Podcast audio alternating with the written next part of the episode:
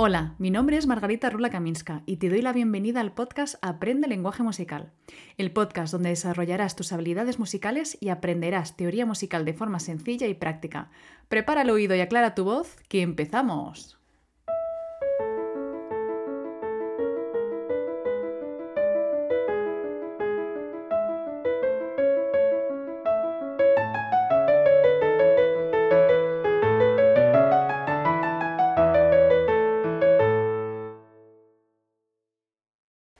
Bueno, este episodio es muy especial porque hoy os traigo el primer capítulo de un ciclo de cinco episodios que he dedicado a unas personas muy importantes para mí. Cada uno de estos episodios estará inspirado en una de estas personas que en su momento fueron mis alumnos y hoy en día tenemos una amistad realmente bonita. Primero te quiero contar que hace unos 5 o 6 años, la verdad es que las fechas siempre me bailan un poco, comencé a dar clase de solfeo a un grupo de adultos.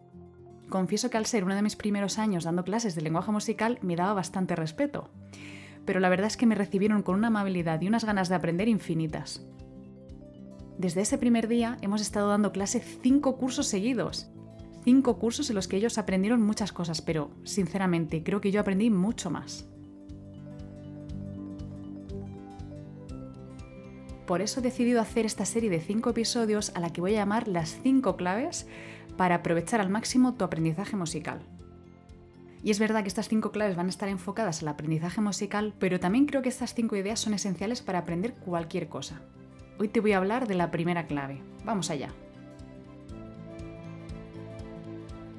Voy a empezar por mi querida Loli, una persona maravillosa. A ella le dedico este primer episodio en el que quiero reflexionar sobre una pregunta que solía hacer mucho en clase. Y la pregunta es la siguiente. Marga, ¿esto para qué nos sirve? La verdad es que me parece una pregunta brillante por muchos motivos. Cuando aprendemos música, concretamente solfeo y teoría musical, nos enfrentamos a un temario muy extenso, lleno de palabras, de conceptos abstractos, práctica de ritmos, entonación, educación auditiva. Uf, a veces parece demasiado. Gracias a esta pregunta me di cuenta de que aprender todas estas cosas sin saber el para qué, sobre todo si es tan tedioso como estudiarse la tabla de intervalos, es realmente desmotivante. Porque no nos engañemos, normalmente cuando queremos aprender música, lo que nos apetece es aprender un instrumento, aprender a cantar, a lo mejor también saber algo de historia, pero vamos, que saber que entre re y fa hay una tercera menor o que la estructura del paralisa de Beethoven tiene una forma rondó, poco nos va a importar si no vamos a aplicarlo a nada. Por eso creo que un buen estudiante de música debe hacerse esta pregunta constantemente y si es posible hacérsela a su profesor o su profesora. A veces la respuesta a esta pregunta no es fácil, ya que en algunas ocasiones debemos aprender algunos conceptos previos para llegar a entender y aplicar herramientas mucho más complejas. Por ejemplo, ¿para qué nos sirve aprender los intervalos? ¿Para qué nos sirve aprender cómo se llama, cuántos tonos y semitonos tiene?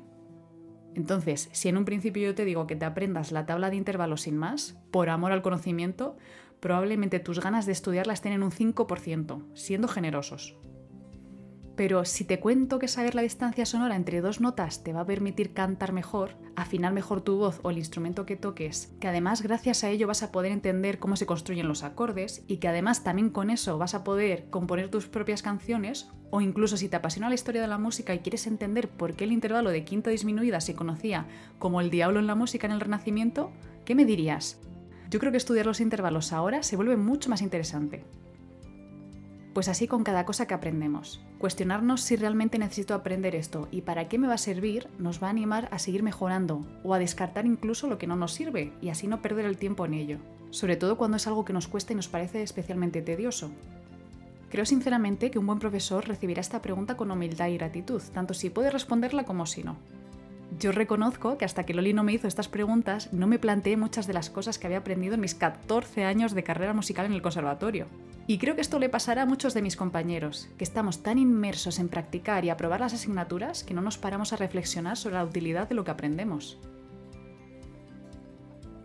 Por eso, si estás en este maravilloso camino del aprendizaje musical, te animo a que te cuestiones una y otra vez para qué sirve lo que estás estudiando. Investiga, pregunta a otros músicos, incluso planteate qué objetivos tienes tú a la hora de aprender música. Espero que este episodio te haya hecho reflexionar un poco y que pongas en práctica estas ideas. Y ya para terminar, solo quiero decir una vez más, gracias Loli por hacerme esta pregunta.